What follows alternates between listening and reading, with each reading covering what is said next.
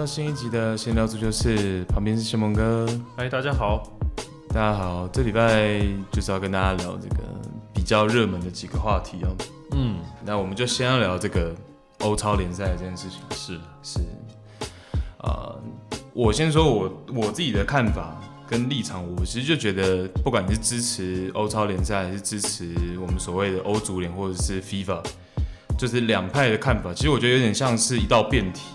哦，那一道辩题的成立，它一定是正反方其实都各自的立场，它都是能有立足点的。嗯，哦，也就是说，其实我不管站正方站反方，都有它对的点，我可以去支撑它。OK，在我的立场，其实我就觉得是这样。对，那先蒙哥，我觉得第一个啦，哦，你说各大豪门他们这一次有点算是。你说起义也好，叛变也好，我觉得最大的一个点就是说，其实足球队啊，足球俱乐部赚钱天经地义啦。嗯，职业足球俱乐部一定要赚钱。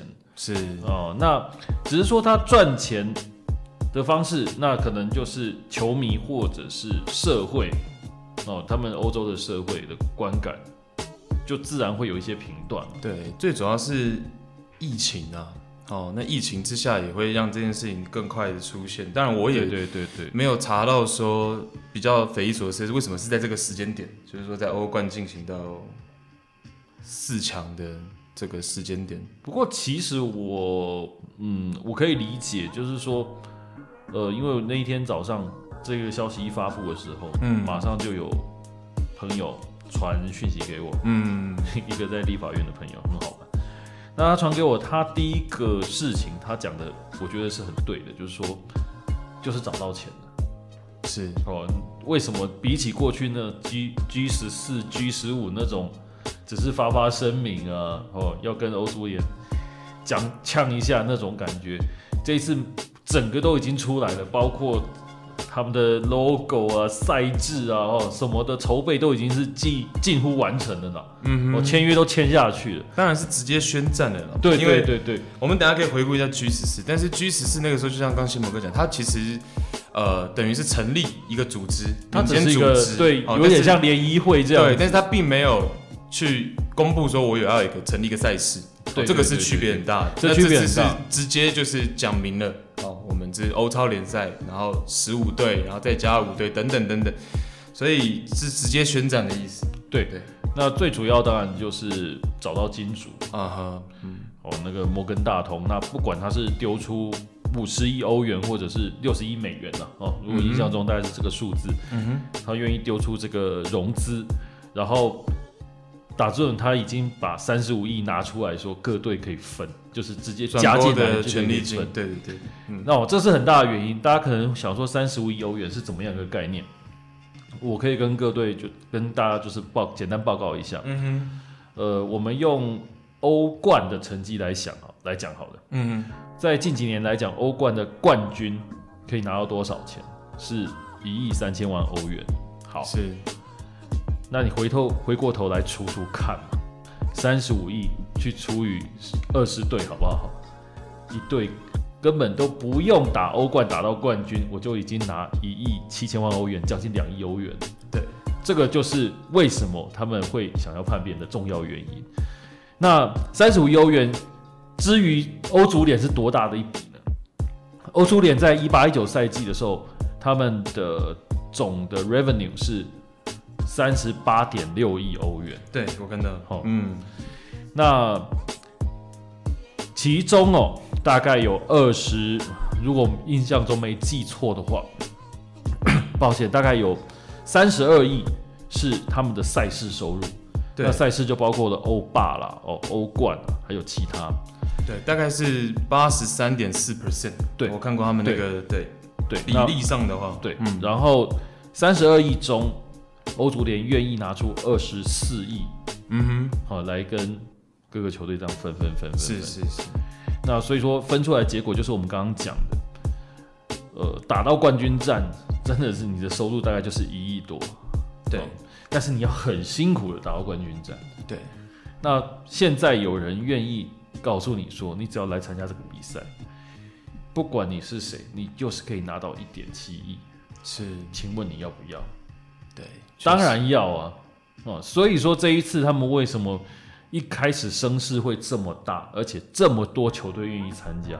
对，主要是真的疫情的关系，豪门也是严重在亏损。没错，这个待会我们会讲到，就是我们讲各队的时候，跟讲后来发展的状况的时候，我们就来分析说，嗯嗯，为什么大家会有谁坚持的久，那谁没有坚持的这么久？嗯，哦，这个到待会等下会提到，但是钱真的就是很重要的原因，然后尤其是在疫情之后，经过了二零二零年，大家的损失都非常大。对。哦，所以说这么大一笔钱丢在你面前，真的，我们是一支球队的经营人的话，我们当然希望要赚钱了，天经地义嘛。哦，更何况这里面有还有很多很需要钱的球队。对对，那皇马主席的话就是，像刚新蒙哥这样讲，就扣着这个点在讲，他认为就是说。如果把足球这个生态形容成一个金字塔，嗯，他认为顶端要好，整个金字塔才会好。对，哦，他认为豪门的亏损其实是需要去改善的。好，那包括谢某刚刚讲那个落差之大，没错，我们这个欧超联赛这个方案成立的话，然后这个收入上，这个跟欧足联，毕竟欧足联不是一个盈利的组织了。呃，你这句话我觉得有有一点点，就是说他会，他表面上不是盈利组织啊，但他赚非常多钱呢。哦，这也是为什么很多豪门球队会不满的原因。但是他再怎么样，应该也很难分到刚刚我们算，绝对分不到。对对对，我跟你讲，真的绝，就是说你不出来讲闹一次的话，绝对分不到。我可以跟你保证，确实哦，因为我们刚刚讲了嘛，你。呃，在一八一九赛季的时候，你的 revenue 才三十八点六，哎，嗯，我 我怎么可能给你三十五亿去分呢？这不可能，不可能的事情。而且欧足联你的组织这么庞大，还要分给这么多的对象，对，哦，包括了他还要去支持各国的足球发展，嗯哼，我、哦、当然也是有很多球迷会比较腹黑一点，因为以前普拉提你就发生过。那个会一五年的对对对对，收贿的事情嘛，那就是说有些钱被污走。是是是。好，那除了这个之外，你可能要办很多的赛事，你也需要成本嘛。嗯。哦，所以说，其实林林总总，你这些钱根本不可能全部分出去。所以说，三十五亿，真的真的对于这些球队大球队来讲是非常巨大的一个诱惑。对。哦，这个我们必须要承认，而且。说真的，大家收这个钱是很正常。对，皇马主席是说，他们这个初始的十二家俱乐部，就是欧超联赛一开始的十二家，嗯、上赛季加起来总共亏损了六点五亿欧元。是啊，他觉得这个赛季可能还会再翻两三倍哦，这是他们的立场嘛。对，而且我们要知道说。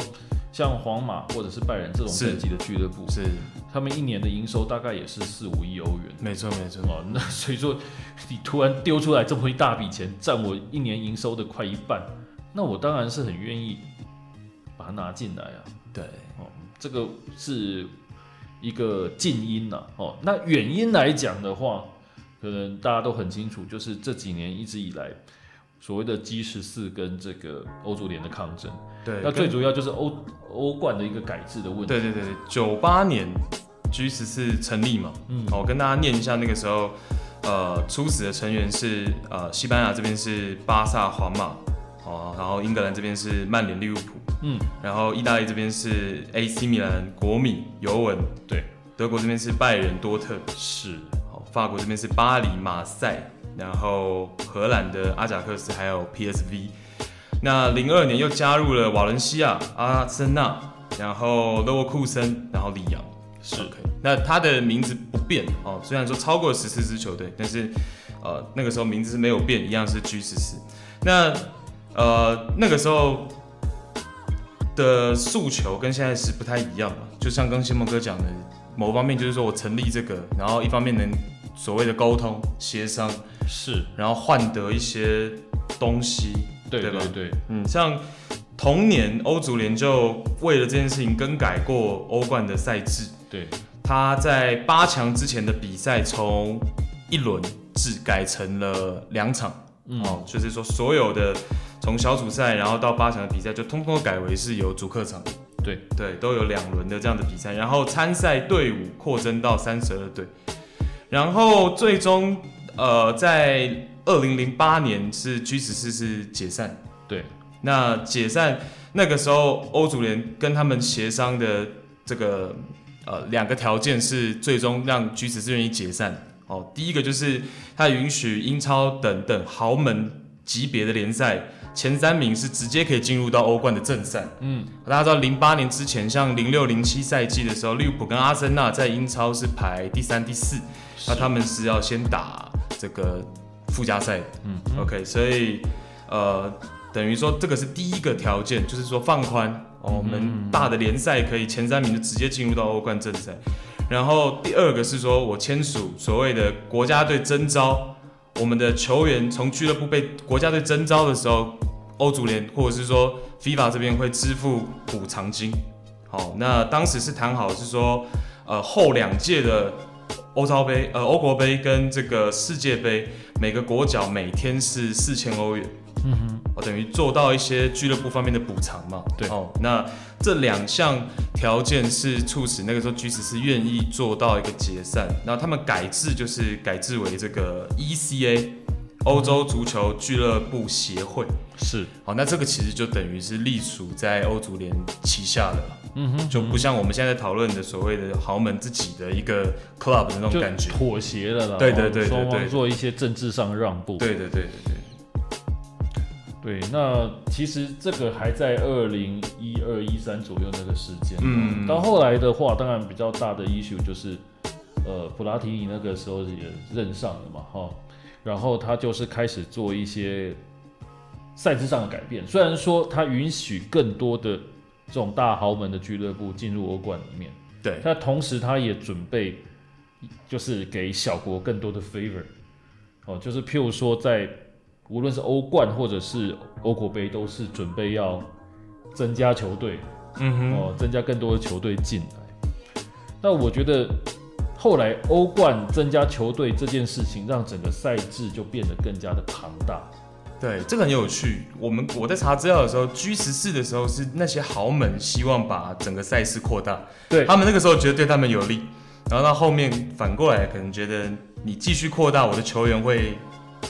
对，会受伤了，会有更多的一个风险。嗯、那我必须要讲说，这两个扩大其实是不一样的，因为对对，因为、嗯、呃，我们前面讲的那个 G 十四的那个要求扩大，是我扩大我的参加范围，我 G 十四的成员有更多球队是有机会去拿到欧冠奖金的。是，对。那是后来你把整个赛事又往后往另外一圈又无限的扩大，他把往这个所谓的比较排名后面的联赛。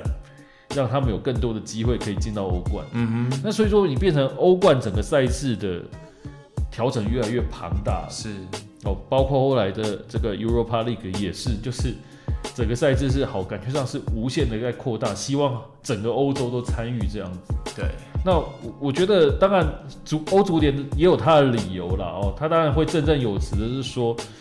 呃，因为我们就是肩负着所谓的足球推广的义务，嗯哼，哦，这点跟 FIFA 常常在做的事情是一样的，就是说他们会希望说有更多，就是足球发展中的国家，甚至于足球还没有发展到很好的国家，是能够参与到足球运动的，哦，所以说他们会无论是给名额啦，哦，或者是给钱呐，哦，这些部分经济上的资助的部分，他都有这样子的一个想法。就是扩大，对。哦，那我觉得在欧冠来讲，或者是这个 Europa League 来讲，他们同样的也是在做这件事情。对，但我觉得很有趣的，就是说大家可以去思考，像是呃，FIBA 也想要扩大世俱杯，嗯，想要改成四年一届，然后把整个队数从七队扩增到好像是五六十队嘛，嗯，OK，那这个扩大其实当初。欧足联也不开心啊，UEFA 这边也觉得说你你为什么要把这赛事关？因为这赛事扩大之后，等于这个含金量也好啊，这个赛事规模也好，又跟我欧冠有一些会有冲突，冲突到了，跟我的一些这种大赛事又有冲突，所以其实相哦这种互相之间的对，有点像是抢钱呐，哈，就是说我又办了一个大的比赛来抢钱，这就当初跟当初这个欧洲国家联赛也是一样，对，就是我巧立名目来让我无论是欧足联或者是 FIFA，我要多收一点钱，就是巧立名目了。但是他们打着一个大旗嘛，就像我们看那种历史战役，你要出征，你总要有一个有对不对那种。公益的大旗，你才能去征讨一些人或者起义嘛，对吧？对，那可是大家也要知道说，他们讲说足球推广这件事，他们的确是有肩负这样的责任的。当然，当然，他们的确有这样做的，就好像我们台湾的呃足协也是会从 AFC 或者是 FIFA 那边去拿到钱嘛。哦，FIFA 我们也是一年可以拿到几千万，那甚至于说，呃。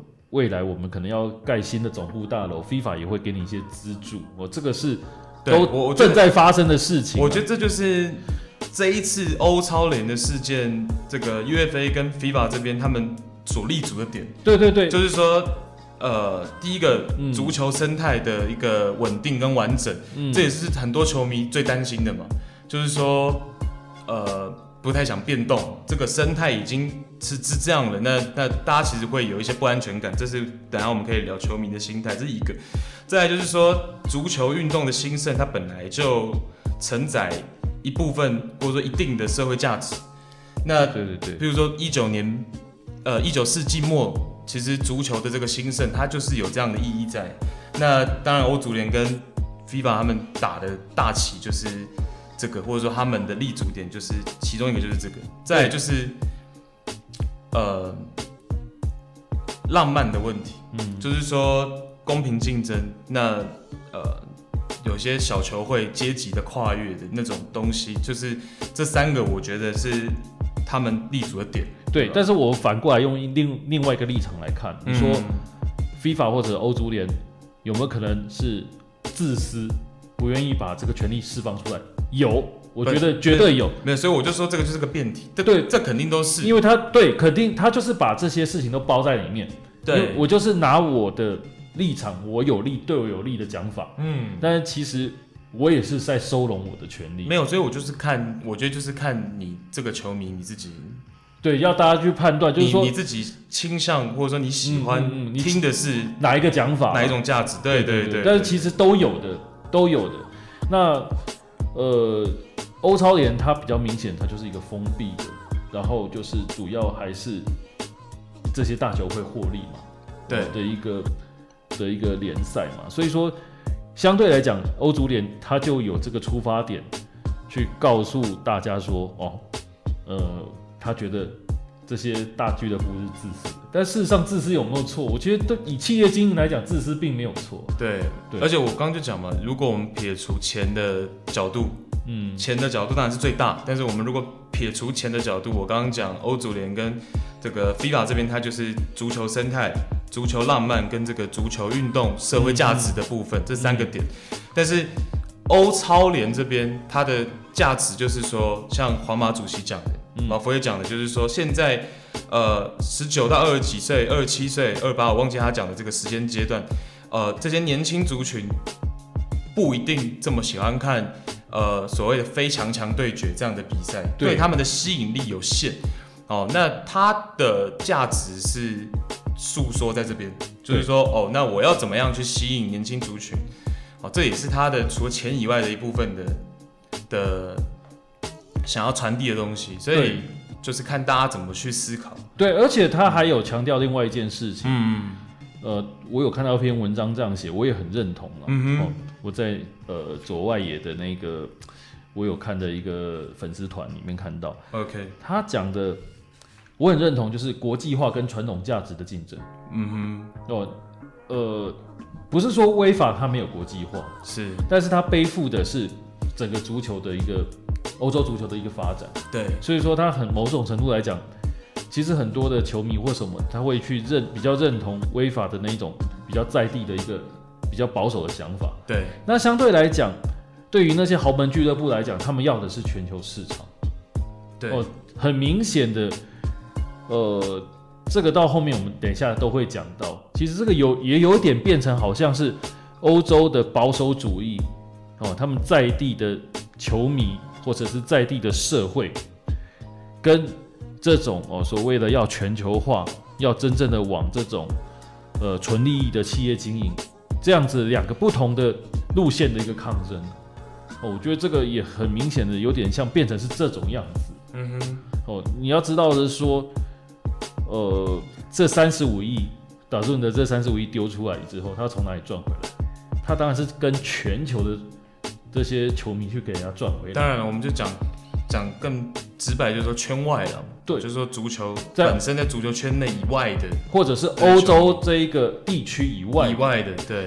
所以说我们会很明显的也知道，就是说，可能在欧洲那边的球迷，哦，当然不是百分之百了，哦，可能大部分欧洲的球迷或许跟我们站在这个欧洲足球圈外，然后成为他们。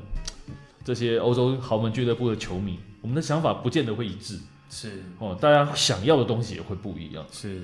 我觉得这个是这一次哦抗争里面衍生出来的另外一个属于有点接近意识形态的一个想法的抗争，它不见得百分之百是站在所谓的利益上面的，有很多人他可能看法已经不百分之百在利益上面，对。当然，我觉得就看了，因为像网网络上很多支持这个欧超联的朋友，就是觉得说，像我们刚刚讲的这个 UFA 跟 FIFA，他们没有这么去考虑到球员的一些休息的层面。是，好，那这个是一部分。当然，他们也觉得独裁，哦，那长期以来都是他们说了算，话语权在他们那。对，对。那当然，就像我刚刚讲，支持。欧呃欧足联的哦 UFA 跟 FIFA 这边的，可能就是像刚西蒙哥讲的比较传统一点，他们可能没那么安全感，他们觉得说呃维持现状也不错，那他们也认同呃欧足联跟 FIFA 这边提出来的一些价值。对，那其实我觉得也没有这么严肃啦，其实我一直觉得没有那么严肃。第一个是我们其实也没有这么 有。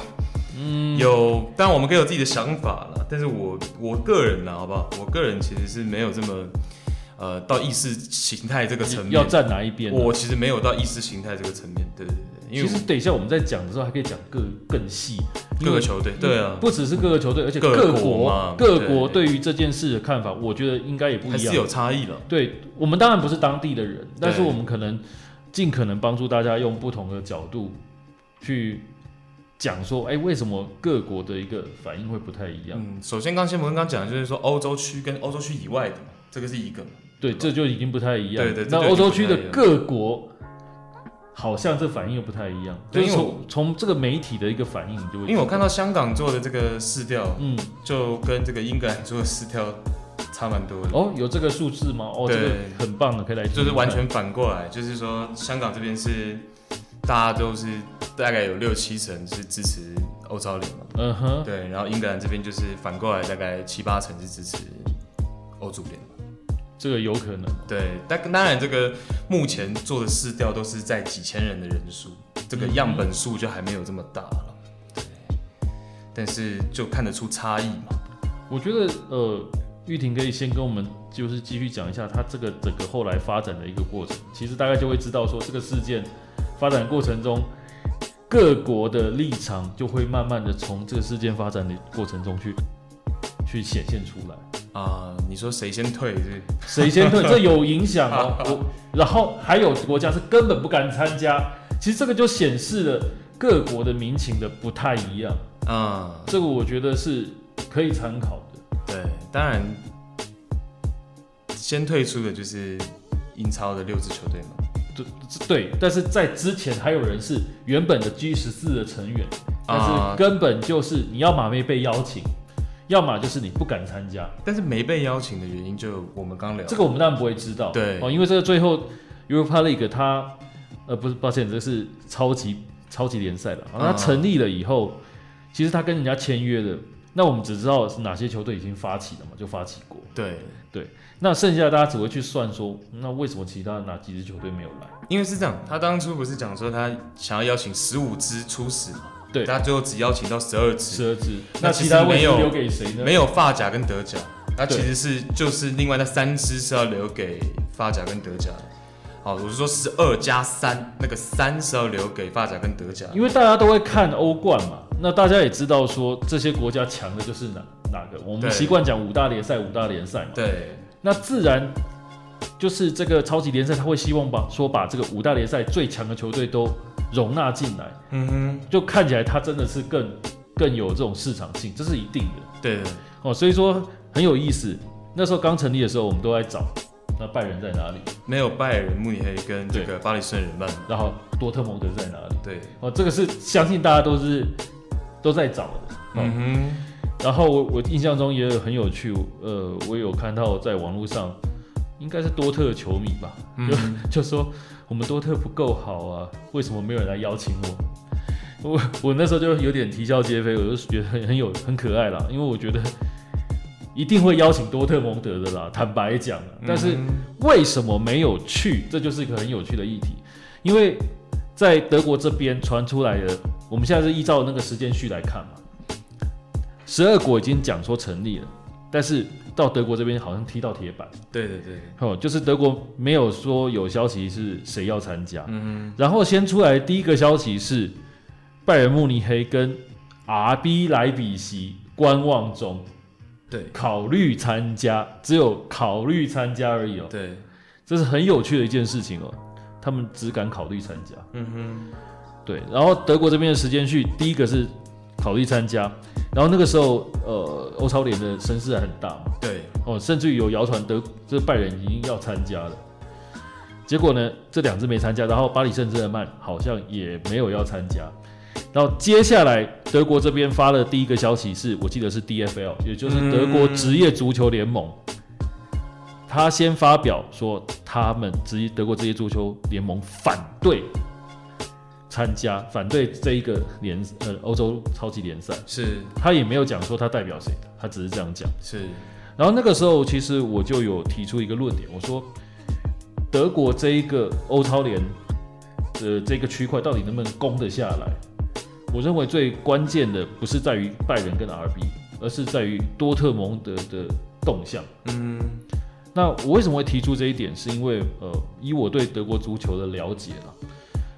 呃，拜仁虽然很强，在德国也有众多的球迷，是很强大，经济能力也是很强，但是他绝对没有办法代表德国足球。那 RB 更不用讲，RB 只是一个新兴势力而已，他他对代表的是一个东德足球跟所谓的新兴势力。是的，是的。那真正能代表德国足球的是谁呢？就是鲁尔区那些豪门俱乐部，嗯，尤其是多特蒙德。萨尔克零四是科隆、勒沃库森这些俱乐部才是真正能够代表德国足球的一个势力，是还有包括门兴了。嗯哼，那多特蒙德当然是其中为首的。为什么？因为他是这些德国足球俱乐部里面所谓国际化首屈一指的。除了拜仁以外，他的国际化是最多的。对，然后他的球迷基数也非常大。对，又在德国的经济重心区。嗯哼。所以说它的政治意义很大哦。今天假如多特蒙德加入了欧超联的话，我觉得拜仁会有胆子跟他一起加入。如果哦，如果多特蒙德不踏出来的话，我觉得拜仁是没有胆子跟他一起踏出来的。对，哦，这个是很重要的。结果瓦兹克斯还出来抨击了一下欧超联赛。对，结果后面就他就就是轮到多特蒙德出来了。对，而且多特蒙德他完全没有说他是在考虑哦。他就只出来跳出来讲说他不参加。对，哇，这个是直接打脸。对，嗯、那当瓦兹克决定不参加的时候，你就知道说拜仁跟 RB 的动向，这两支球队就不敢参加了。嗯哼，哦，因为这个其实足在足球来讲，哦，德国人的想法是非常保守而且有意思的。好，我先讲说为什么多特蒙德关键地位，还有另外一件事情，多特蒙德的主席是 Rabal。就是德国职业足球联盟 DFL 的主席，没错，对，所以说这两个身份的重叠，导致这一个多特蒙德非常的关键。那多特蒙德已经反对了，那拜仁基本上他也不会想去的，因为他们要面对的这个国内的声浪太大，那 RB 更不敢。你要知道，RB 当初在成立的时候，其实。其实他是被德国很多球迷抨击的，哦，因为他他是从第四级联赛买了壳借壳上市的，对，他甚至于有点规避五十加一原则，这个这个啊，对，没错，对，然后然后上来，所以说 RB 在升到德甲的时候，虽然说他代表东德足球，那东德的球迷很喜欢他们。嗯哼。但是呢，他们在德国的主流，尤其在西德的部分，形象非常的差。那甚至于他们有曾经被这个呃多特蒙德球迷丢这个血牛头，大家可能还记得吧？哦，就是有有一个新闻，就是呃 RB 呃被这个多特蒙德球极端球迷拿这个砍下来的牛头去丢他们。不过我就实话实说，RB 肯定也不是那么符合他们要。参加这个十五，他可能比较属于那个加五的那个部分。但是我但是我觉得，其实他已经是已经是他在欧洲近年来已经算是打出成绩了。但是比较新兴，就像刚刚你讲，对，因为像当初 G 十四，他是邀请什么？他的一开始的初始成员是要拿过欧冠，嗯，我觉得你是曾经得过欧冠的球球队，所以那个时候大家有没有仔细听？那个时候 G 十四是没有切尔西的，一开始是没有切尔西的，因为切尔西夺冠的时间点是。哦，拿欧冠的时间点是远远在他们呃 G 十四成立了那个之后的嘛？对，所以说坦白讲啦，哦，你讲德甲足球来讲，它可以在这个欧超联里面，大概就是拜仁跟多特这两个算是大哥级，最指标了。对，RB 只能算是他们的小弟了。对对。哦，那拜仁跟 RB 一开始先动摇，这个也是可以反映出德国他们的一个现况。哦，为什么呢？因为在二零，我印象中是二零一八吧，他们可能、嗯、呃有传出一个消息，就是说要重新检讨五十加一政策。是，那五十加一政策就是，呃，球迷这些会员可以掌控俱乐部的根源嘛。嗯嗯。好，结果呢，德甲跟德乙各有两支球队是愿意废除五十加一的，结果德甲那两支就是拜仁跟 RB。是。其他的球球队根本就不会想要废除五十加一，那这个也就是所德国所谓的所这种保守的足球主义，他们一直认为说足球其实是一个运动，对，一个体育，对，所以说呢，即使你是俱乐部，即使你赚很多钱，即使你是拜仁，你还是公共财，所以说拜仁他们在所谓的俱乐部变强，而且经济。规模变大之后，他们从来没有去调涨所谓的德甲门票价格，是因为真的就像我刚刚讲的，九零年代末期，嗯，那个时候的足球，所谓的足球俱乐部，它就是要抗争这种精英的所谓业余足球俱乐部，所以就是有一种为人服务、为人民服务的那种社会意义存在，所以就会就是像刚刚谢蒙哥刚刚讲，那些俱乐部他们有那样的价值观，对。对，所以说德国他们。基本上啊，德国的足球俱乐部它不容易被所谓的外资入侵，是哦，因为外资进来了，他也没办法拿到绝对的主导权。嗯，甚至于不要说外资，他们连本土的企业是持有比较大的一个掌控权的球队，都会被很多的球队的球迷鄙视。是，这是一个很可怕的事情。我觉得这个是一种社会氛围了，跟英超这种美资现在越来越多不太一样。呃，英超的情况又是另外一个情况，但是德国人的保守在足球运动这方面的保守是完全显现出来，所以说到后来到现在，对，嗯，所以说到后来变成演变成德国这一块欧超联完全攻不下来，是的，我觉得这个跟球迷然后跟社会氛围都有绝对的关系，而且大家媒体或者是球迷的反应都趋向刚刚谢蒙哥这个想法，那像巴黎圣日耳曼，大家更多就是在猜说他们是不是想要这个。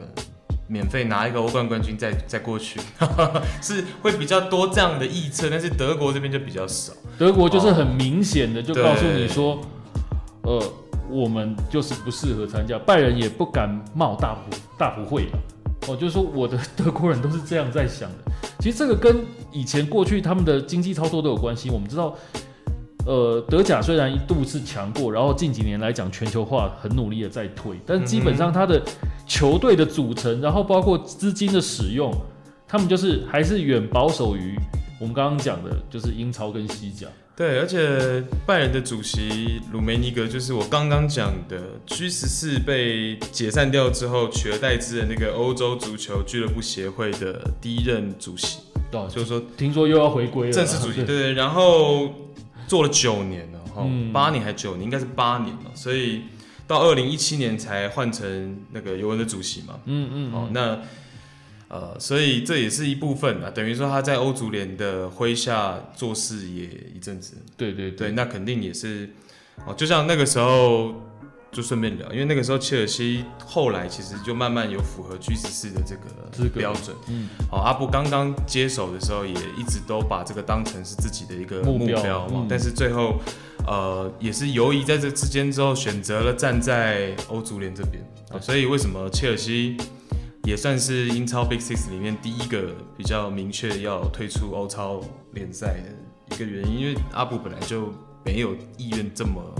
高了，而且切尔西这个我们等下回头还可以继续聊了。但是我先讲，切尔西其实跟有钱是有关系的。当然，当然，当然。你像拜仁或者是多特蒙德，或者是就是我们刚刚讲的那种德国的足球生态啊文化。当然，德国的足球跟可能跟切尔西是不一样的。当然，哦，那拜仁基本上现金流很足。那他虽然说有疫情，但是他也撑过去。那对于这些德国本来就操作保守的球会来讲，他可以不要这笔钱，他都还撑得住哦。所以说他面对这么大一笔钱，他还是屈服于他自己的社会压力跟球迷的压力。所以说，当然最后大家都屈服于对社会压力。对，但是一开始是德国这些是根本连跳出来都不敢，直接认怂。对，你一开始就服了。对，你就知道说这种德国人对于这种。呃，这种事情的看法是保守，嗯哼、呃，所以说德国是等于是，呃，原本他们我欧超联赛想要攻下来的，他踢到第一块铁板就是德国这一块，他是攻不下的。但我觉得对于俱乐部球迷的大部分的心态应该会是开心的，就是就是最我是说最第一时间的观感上可能会觉得说，你可能要讲的是当地球迷或者是我们这种。世界的球迷，这个不太一样哦。是啊，对，当地球迷的看法可能会比较接近玉婷刚刚讲的。对，好，但但是呢，我相信，我觉得世界球迷就是像我们前面刚刚讲的分两派，就会就会比较没有这么对对，他只是说你喜欢德国足球的人的人，可能他会的球迷可能会比较习惯于保守的个性。嗯，观感上会觉得好的，你有去在乎我们对社会，在乎我们人民球迷的一些。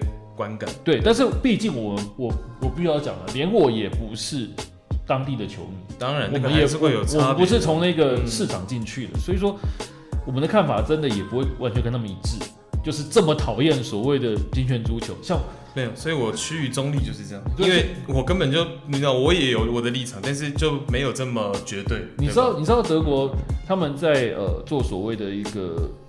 俱乐部的讨厌度调查，当然拜仁一定是其中一个嘛。是，但是拜仁其实不不是最被讨厌的哦。其实有被更被讨厌的，当然是第一名一定是 RB，然后接下来就是像是风，已经这样，就是这种霍芬海姆，是的，这种有大企业的球队，他们都讨厌。你会知道说，这个国家其实是有一点的保守到。没有，可是我真的就是，所以我一再强调，讲第三次，就是九零年代末那个氛围真的是这样哦。一个足球俱乐部，它是有那样的社会价值跟意义感，尤其是德国啦，他们很喜欢去辩辩证这种事情嘛。是的，是的。哦，那法国的话，我就比较没有那么了解，可能玉婷会比较知道说，为什么巴黎圣日耳曼最后不参加？大家都在猜测，但我刚刚就讲，主流媒体也就是喜欢去开玩笑讲说，他们会不会是 在等待那个免费的。欧冠冠军哦，我再离开。但是我要讲的是，今天刚官宣的这个新的，嗯、我们刚讲欧洲足球俱乐部协会的主席是，就是巴黎的这个内萨尔。嗯嗯 OK，那就代表就是他站对边的嘛，他他已经被欧足联给认可了，对，收拢了哈。那 对，那其实我我那天呢、啊，就是呃，我必须承认哦，就是说我在。当天发生这件事，当天晚上礼拜一嘛，嗯，呃，我的朋友黄田佑大仙就开了一个 Clubhouse，嗯，那里面真的找了很多哦，台湾啊、香港啦，哦，甚至于中国球迷都来听，然后也来发表意见，大家来讨论，我觉得这很棒啊，因为每个国家大家的身处的环境不一样，这种议题就需要大家的声音啊，对，对，嗯，那那个时候有呃有一个我印象中是香港球迷，他提出一个一个。呃，想法我觉得很有意思哦。他讲的是巴黎圣日耳曼的部分。他说，巴黎要因为他的后面是背后是卡达的国家主权基金，是的，是的。然后呢，卡达要办世界杯哦，所以说他不敢去惹 FIFA 跟违法哦。这个这个论点，我觉得听起来好像有点道理，还蛮有意思。有有道理。对，嗯、但是那个时候就有人提出来一个东西，他说，FIFA 跟违法不是互相最不爽吗？没有，但这件事情，但是这件事情，对对对，我就我我我就很想回他说，虽然说 FIFA 跟威法其实利益冲突非常的多，就像我刚刚随便举一个例子，常常会互搞。这样的例子，就是他们对，但是这件事情欧超联的事情，因为这件事情欧超联的确会明显的去威胁到这两个组织它的利益，嗯，他们发言都是一致性的，对对对，就对、啊、就会变成说，明明威法跟 FIFA 不太好，对啊，但是最后面对共同敌人的时候。他们还是站成一块了，对哦，所以说他们的发言至少 FIFA 没有那么明显的，应该是这样的，FIFA 没有那么明显。对，但是英凡蒂诺应该有说，就是参加欧超联这些球员不能踢世界杯吧？应该也是有了。FIFA 呃，我印象中的不管英凡蒂诺或怎样，他们讲的没有那么明显，他就有点像说，我就是这不是我的事情，所以说我来谴责。但是执行就是全部都是违法这边一面倒在讲，嗯哼，哦，所以说这两个互相不爽的。这个有钱的坏人哦，其实在遇到了共同的敌人的时候，他们还是比较站在接近一起的。是哦，他们因为至少现在的社会世界的足球秩序是他们控制的，那当然也不希望说有另外的组织可以分走他这个权利。对哦，所以说他们他的一个这个观点，我觉得还蛮有意思。那至于说法国球队，我觉得为什么不会去参加？呃，这个当然一方面跟联赛的规模有关啊，那既然巴黎圣日耳曼这种这种最国际化的俱乐部，他都没有去参加，其他球队当然更不可能参加哦。因为以法甲其他球队来讲，第一个他更注重所谓的财政公平，嗯，然后第二个是他们其实也不太敢去做这样的操作了。OK，而且我还是坚持了，就以莱比锡为坐标的话，未必其他球队 有收到。邀请的，这是未必。这第一波，我的意思是，对对对，OK，所以所以说到最后也是，就是发夹这边是无疾而终嘛。对，我觉得大巴黎也是，他他一个一个人去参加也，一支球队去参加也怪。然后他本来也不是这么，呃，你看他的一些转会的操作，他也没有这么呃受疫情影响的面积可能没有这么大，没有那么大啦。对，那加上可能刚刚我觉得那个世界杯的这个事情也是一部分了，有可能啊，这只能说是。推测，但是多方考量，可能他就变成说静观其变了。嗯，哦，他没有第一时间去做出这个，就有点像拜仁这个样子。对对对对对，也是比较投机一点。对，包括他本来就是这一届欧冠最有机会的其中一队嘛。对，这都在他考量范围了。对，包括四强，其他三强都都是有可能。他反而就说了一手嘛。对对对，这也是这也是蛮有意思的。是哦，那回过头来看。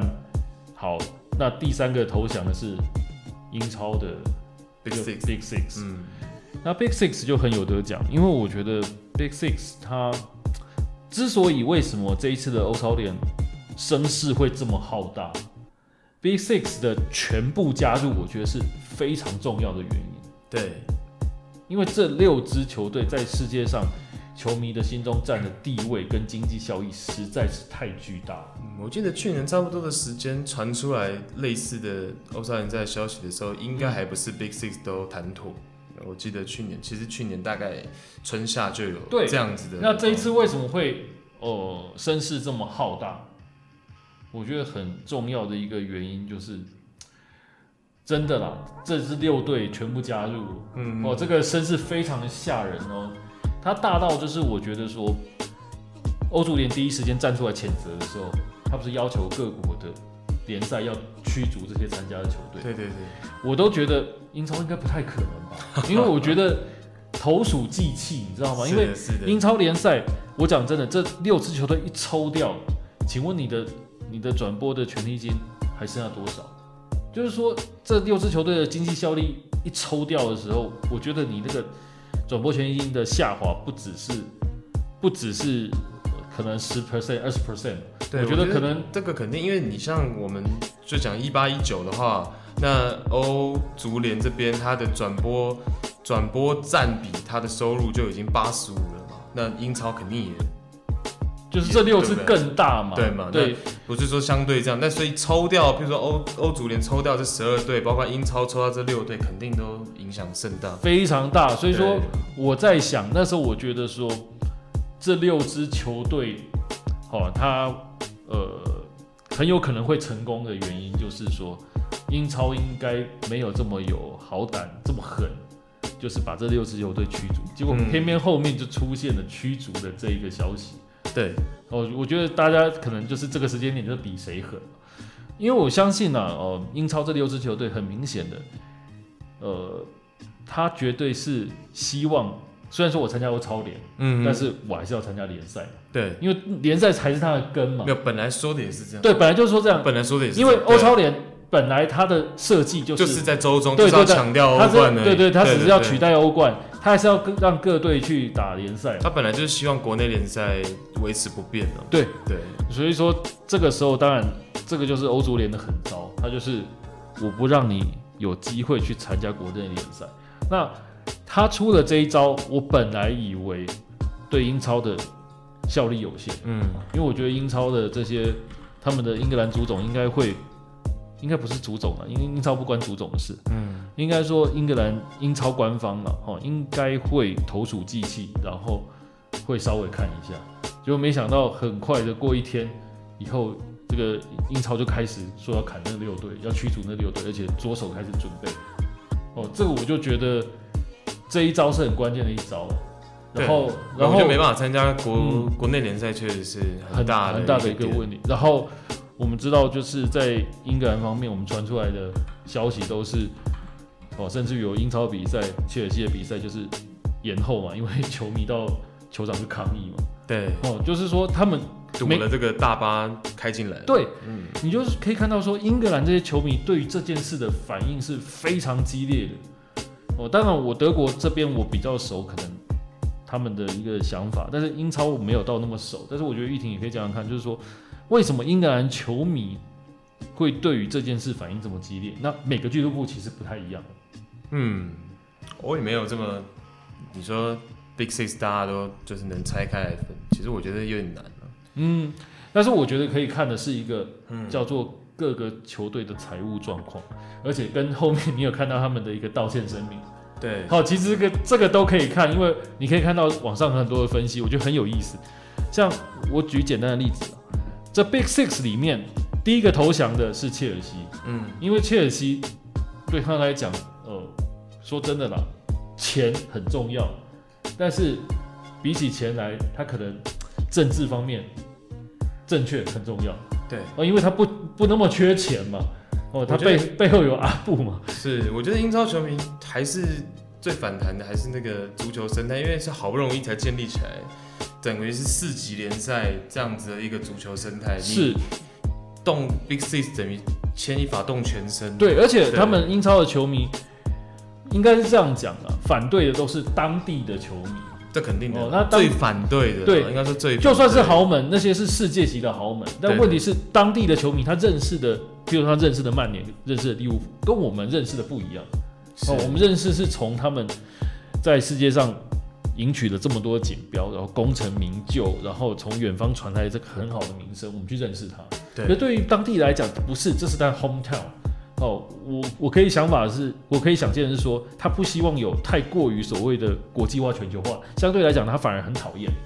举举一个很简单的例子嘛，呃，包括了格拉泽，包括了这个曼联的老板，嗯哼，他们买了这个球队，买了阿森纳，买了曼联，这些美国人都被讨厌到极点。哦，这个都都在被购买的过程中，其实球迷都有出来抗议，反弹的反弹的声浪很大。嗯、对，他们觉得说这些球队只是想要来，这些老板只是来赚钱而已。他把呃曼联，把这个另外的像是这个阿森纳当做是商品。哦。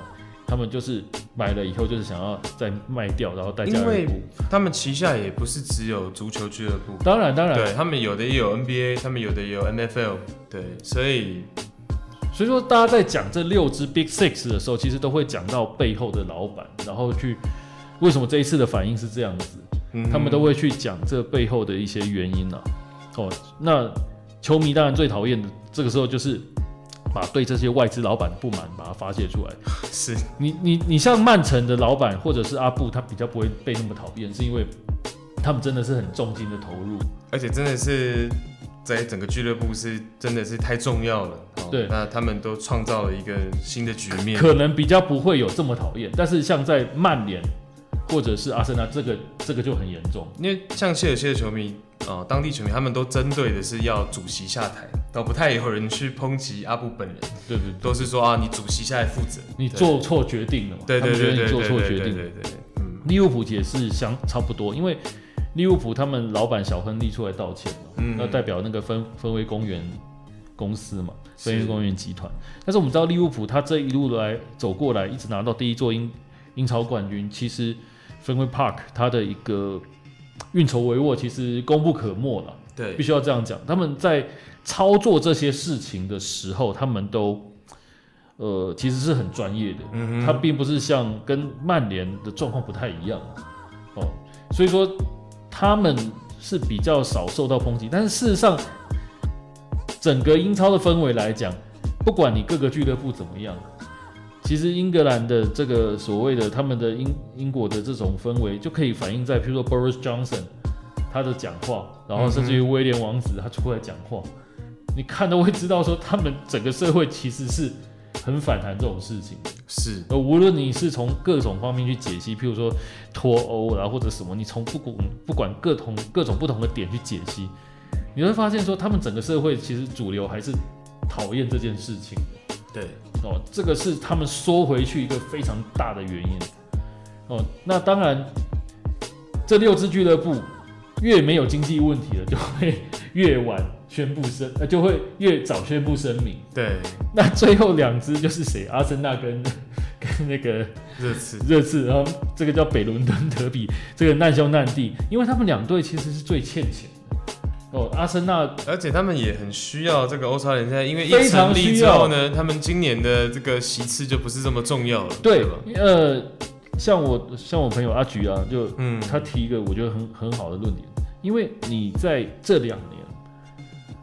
他们很欠钱的状况下，其实你知道球队有很多种收入，是，但是重点是要现金流在手上。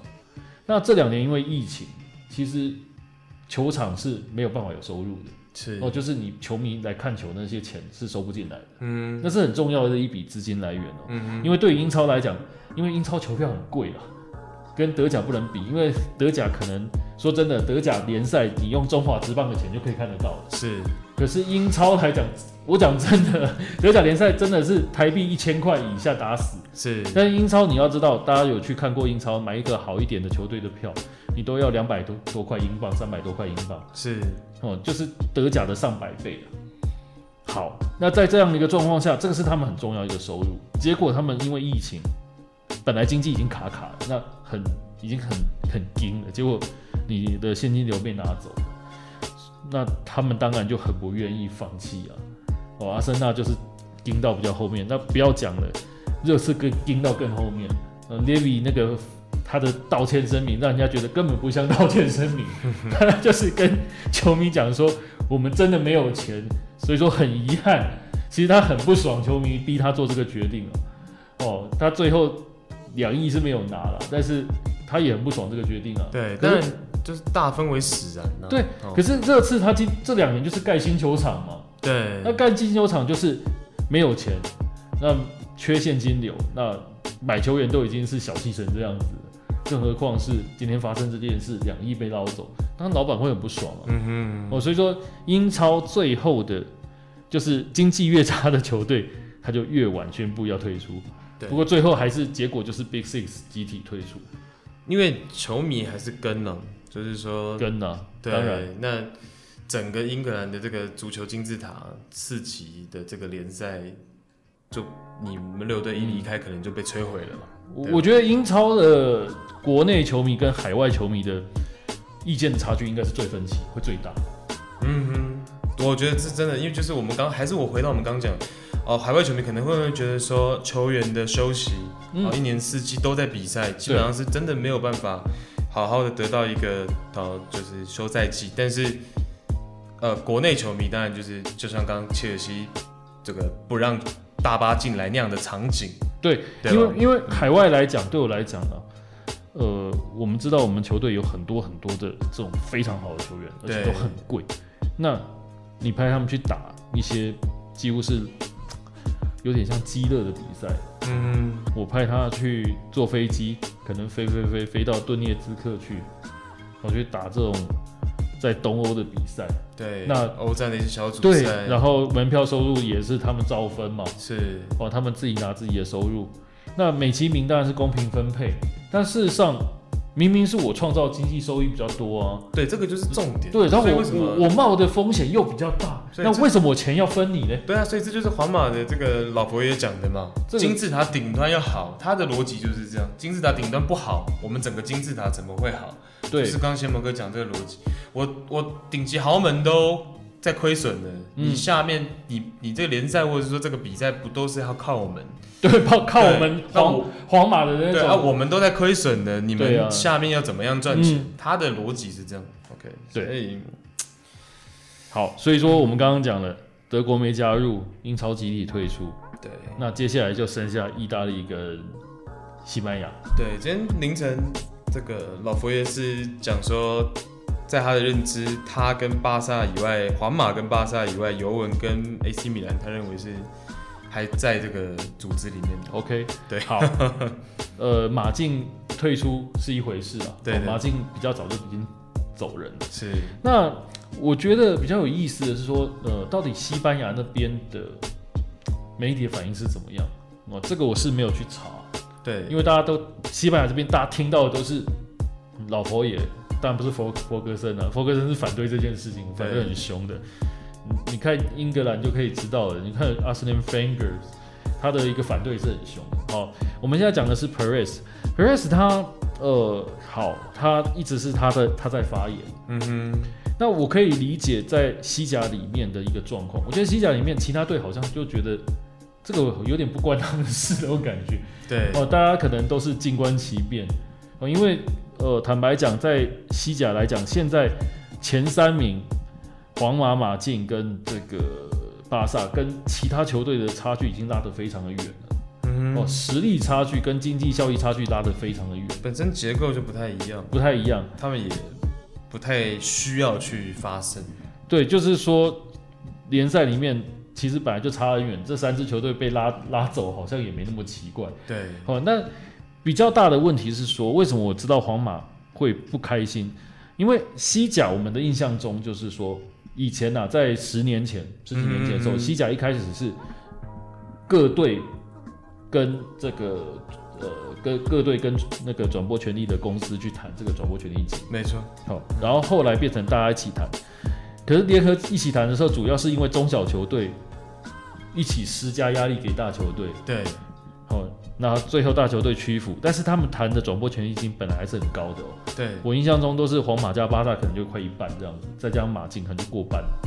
哦就是这前三队四队的，加上我包办，对，就包包办大。对，还有瓦伦西亚。对，嗯、但是这几年来讲，其实皇马是有让步的哦，因为我有看到二零一八年的呃这种各国的转播权利金的一个分配，呃，英超当然是最公平的，他们也最自豪的啦。嗯哼，第一名跟最后一名是一点六比一。那就是说，第一名跟最后一名其实拿到的真的只差六十 percent 而已，真的是没有什么差别。没错，嗯。那德甲也算是比较公平分配，但是德甲已经是有差距的哦。他们第一名跟最后一名差三点二比一。嗯哼，哦，这个已经是有一点差距了，已经不算那么公平。当然，拜仁的主席也曾经说过说，说啊，赫内斯啦，以前的总经理也是曾经说过啊，我们。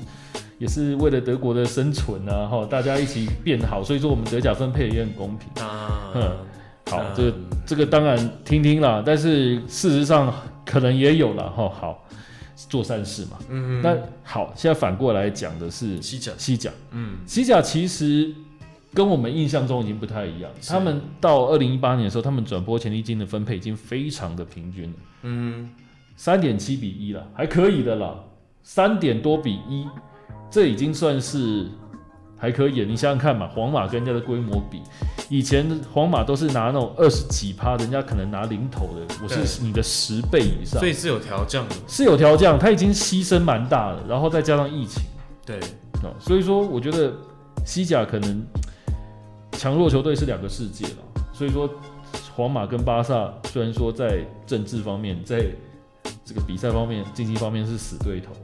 就是这次就是并肩作战到最后，对，但我们刚刚是真的是漏了瓦伦西亚了，瓦伦西亚在，没错，也算是对。可是在这一次也没什么发生啊，因为而且瓦伦西亚这最近的这个竞赛的状况那么差。因为我是看到这个巴萨中后卫皮克嘛，皮克在二十二号接受访问的时候，哦，他是提到说对这件事情的看法，嗯，然后他觉得呃。巴萨这边俱乐部这边也是做出对俱乐部比较有利的决定，没错。好，但是他另外一方面，他也觉得说，他回去思考说，我们真的想要欧超联赛吗？我们想要塞维利亚、瓦伦西亚、埃弗顿、莱斯特城、拿破里就此消失吗？这样。对，这个这这个就是我们讲，其实他们西甲。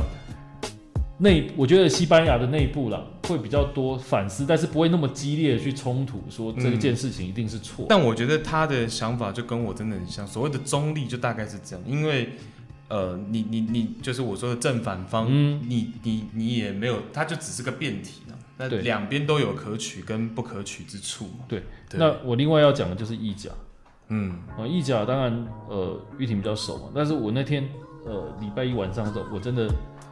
听到一些蛮有，对对对，一样是，尤其是中国那边的啊。其实讲的很明显一件事情吧，就是说，呃，尤文可能还好，嗯，可是 AC 跟国米虽然说美其名是豪门，但是他们真的需要钱，所以说他们撑到最后。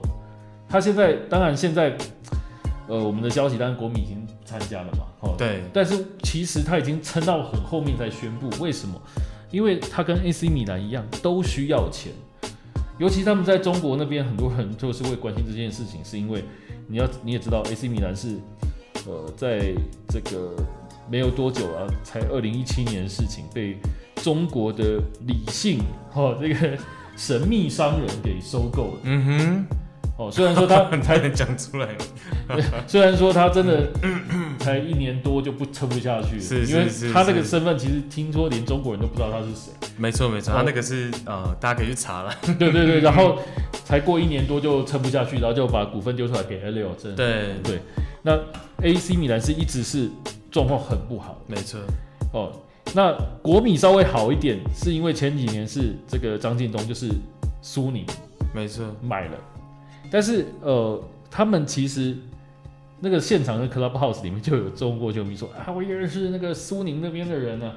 嗯，啊，他说苏宁其实他们呢也有在处理债务的事情，AC 跟国米一样都是债务很严重。我跟你讲，国米肯定最近有好一点，好一点。大家是说苏宁，就是说去年甚至是转手，感觉上已经是必然的事情。为什么好一点？是因为第一个他们呃。尝试去寻找一些赞助商嘛，嗯、跟换一站，这一定是一个手段嘛，去赚钱。再来就是说，本来可能加入欧超联就是他们一个，他们可能计划中要这么做。对，那那呃，因为你看加入欧超联之后，他们马上就宣布说他们这个不转手。对对，那就是代表说这个对他们来说是一个救命稻草。对，而且而且对于呃苏宁来讲，他们。为什么他们的债务处理看起来比 AC 米兰要来得慢？嗯，据说啊，中国那边那个中国朋友的讲法就是说，苏宁那边其实张近东他还是希望他在呃谈这个借贷的过程、贷款的过程中，哦，他还是希望能够保有球队的主导权。那你想想看嘛，人家要赞助你，然后你主导权不给人家，那当然速度会比较慢。对，哦，他就是一直在撑着。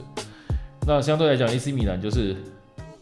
呃，其实这近几年来讲，大家都看得出来，他的球员的价值，你买在转会就可以看得出来嘛，你可能就是一千多万、两千多万欧元，对，这代代表转会，对，代表你的经济状况真的不是特别理想，所以说他更需要这笔钱，嗯嗯，所以说等于是米兰双雄，他非常需要这两亿欧元的的金元，所以说他才会选择要抗争到最后，对，他需要这个联赛的成立来让他这个经济上。回到一个比较好的状态。对，嗯，那而且你不要说这些退出的球队没有风险，事实上他们已经签约了。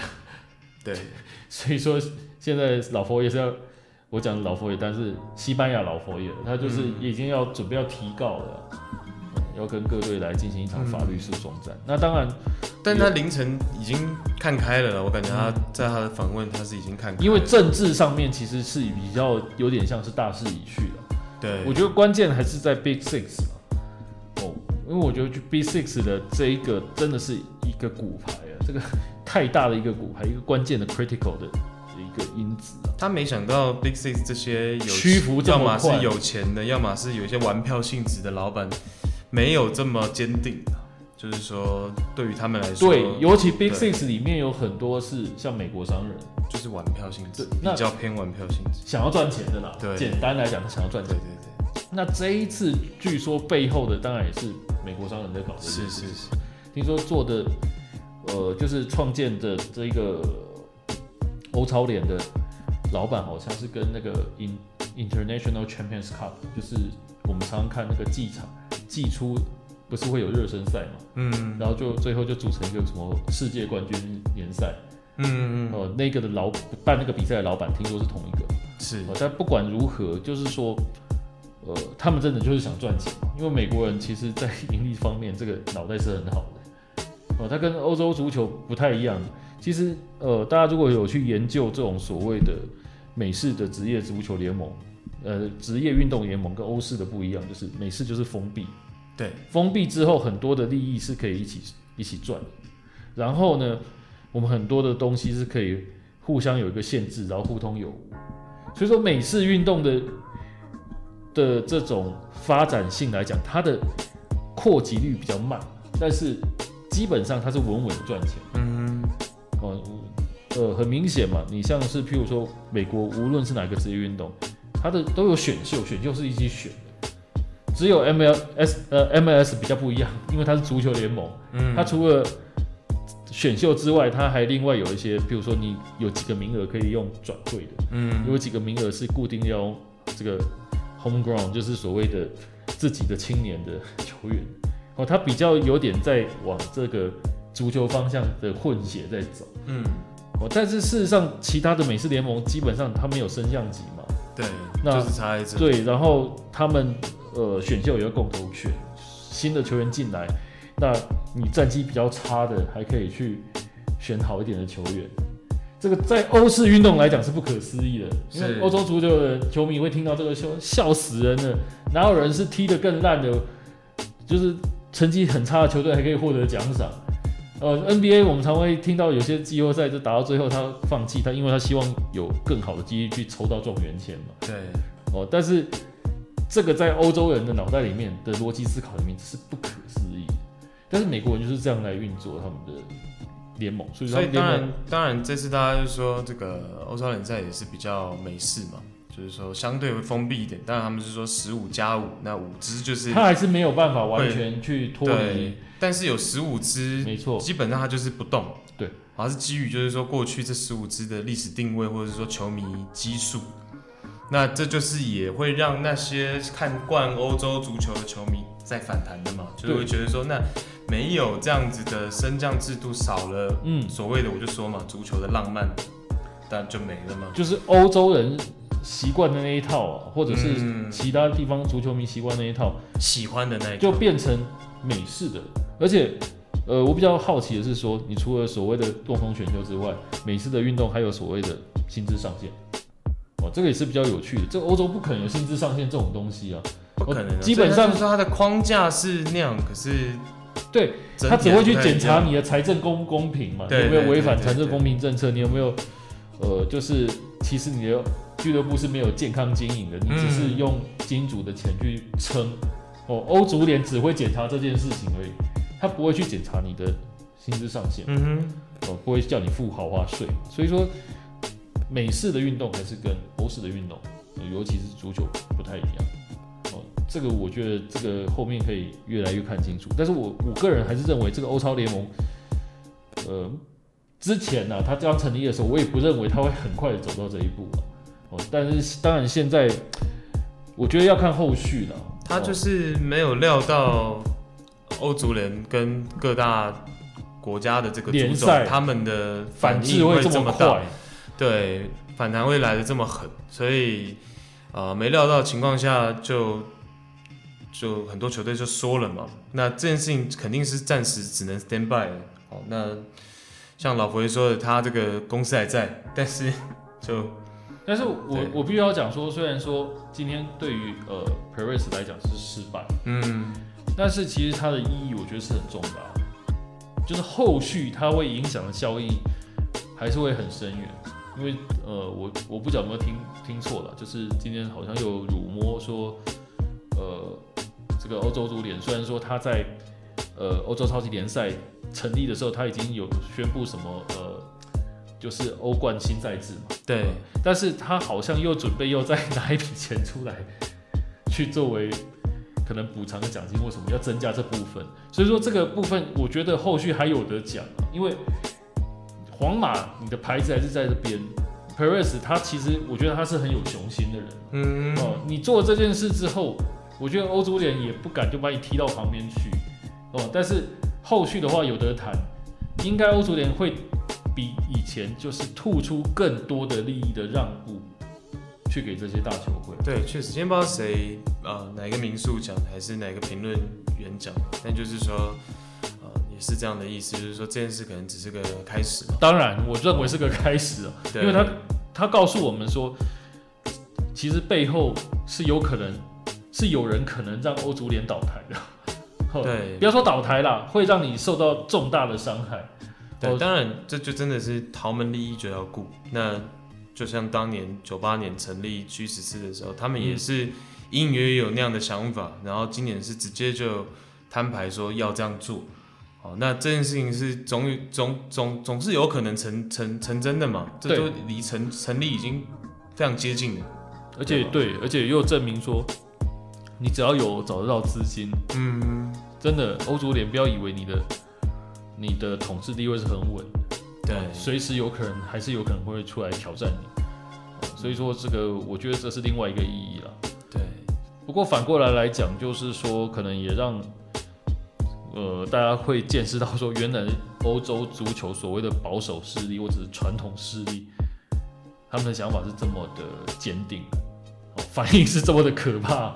对，我觉得这就是结论，就是这件事情会有后续，他们可能会再商议。哦大家豪门之间跟欧足联或者是说 FIFA 之间会再有商议，哦，可能也会彼此再做出一些让步等等。嗯，就像当初英超联赛成立，其实也是呃那些豪门跟英足总有做过沟通，哦，那一次就成功了嘛。那一次等于是英超联赛成立，就是等于有成功，哦，大家各退一步或者各进一步去平衡利益之后，哦，英超联赛才诞生。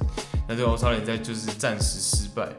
那我觉得就是说，呃，就是最大意义对于球迷来说，就是扩大了我们的思考面积嘛。对，因为他来的其实这个重磅程度真的不亚于疫情了。对，那就让我们会去思考说，我们因为有个幻想，因为它非常接近，那我们会去想说，呃，到底大家想看是每个周中固定都是强强对决，然后就像我们刚刚讲的比较美式，哦，可能十五支球队不会替换这样子比较封闭式的联赛。还是说现在的欧冠，就我刚刚讲的比较浪漫一点，好，那小球会也有机会做到灰姑娘的故事，好，那去打到最终的这个决赛，或者是夺得最后的冠军，包括联赛的很多这种比较励志的故事，但大家可以去思考，对，最喜欢的是哪样的模式？而且现在这个资讯传播太快了，嗯，我们现在从距离。刚开始宣布这件事，宣布成立的事情，到现在也才四天而已。对，那说实在话，现在欧洲时间是半夜，嗯、我们在录音的时候，嗯，可能再过三四个小时，他们起床之后又有新的消息，也不一定。对所以说这个变化真的太快了，我们就是再看后续。对，我觉得就是大家可以去自己那个进进化一下自己的思想，就通过这些事情，嗯、对吧？嗯，先不跟你结论。我的结论呢？我的坦白讲，我的结论，我会觉得啦，呃，没有什么对或错，嗯、呃，就是这个到最后都会变成一个妥协或平衡，因为大家都有利益，对，也没有说谁独裁谁不独裁。你从豪门的角度，你也可以说豪门的独裁面；你说，呃，呃你说欧足联或者是也有他独裁的面，对？我简单讲嘛，就是说，你可以说他们。呃，视财如命，但是反过来讲，我，职业足球联盟呃，这个俱乐部赚钱天经地义啊。这个、对啊，这个这个这个这个本这个就本来就是他本来就不是在书写童话故事，对，你知道吗？那欧足联来讲，他的确有可能有贪腐，那他的确想掌权，但是某种程度来讲，呃，很多钱，譬如说发展中的足球国家的钱，的确是透过他的手去做一些利益上的。对，我只能说他举的那个大旗，你也不能否认他没有有他的意义在了。但这个这个就是，我认为后面还是会有妥协，在沟通的过程有折冲有改变啊。嗯嗯嗯嗯那我们就看后面了，因为我相信。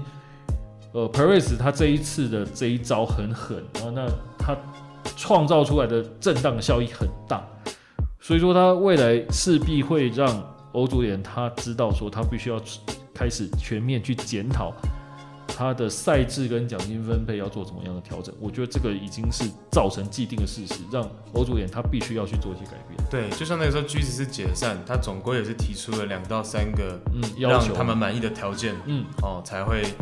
让这些豪门稍微这个不要再继续好，那看这次吧。也许真的后面会欧洲足球联赛这一个超级足球赛联赛这个赛制会真的复活，但哪一天也有可能。对，但是可能、啊、可能就是跟欧足联一个妥协，我要怎么办？